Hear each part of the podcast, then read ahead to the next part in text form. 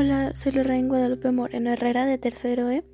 El tema son los lugares donde se celebra el Día de Muertos en Michoacán.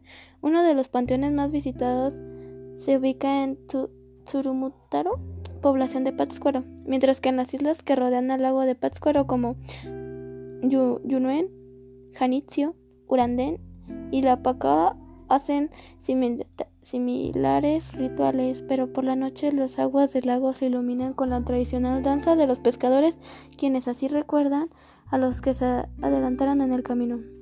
Sin importar el frío, se quedan toda la noche en el panteón.